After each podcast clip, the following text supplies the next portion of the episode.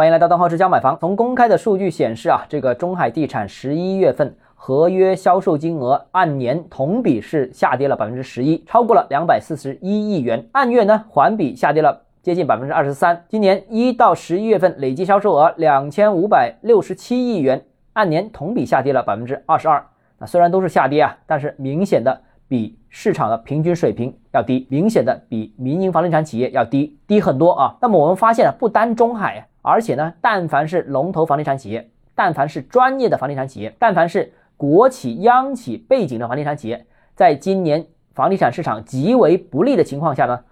也受到了冲击，但是受到的冲击明显更小，而且呢，在强力政策的扶持底下呢，这批房地产企业呢，反而获得了巨大的利好，有可能获得更多的融资。通过收并购加速其扩张，那也有可能呢获得更多政策的扶持。通过充当政府解决停工问题、保交房问题、民营房地产企业债务问题的解决的主力，从而获得加速发展的机遇。那只要现阶段这个坎儿过了，我相信优质的房地产企业未来的盈利能力可能会比之前几年更好。毕竟现在比前几年。来看，竞争对手少了很多，而且呢，市场正在恢复当中，所以啊，房地产洗牌之后的格局，我觉得将会呈现几个特征。第一个，房地产的黄金期肯定是已经过去了，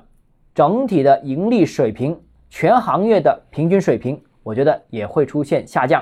尤其是民营房地产企业会出现比较大的收缩。第二个呢，就是龙头的优质的房地产企业呢，仍然将保持较高的盈利水平，甚至我认为啊。会高于目前某些热点行业、风口行业，因为他们的机遇反而更多了。好了，今天节目到这里。如果你个人购房有其他疑问想跟我交流的话，欢迎私信我或者添加我个人微信，账号是教买房六个字拼音首字母小写就是微信号 d h e z j m f。我们明天见。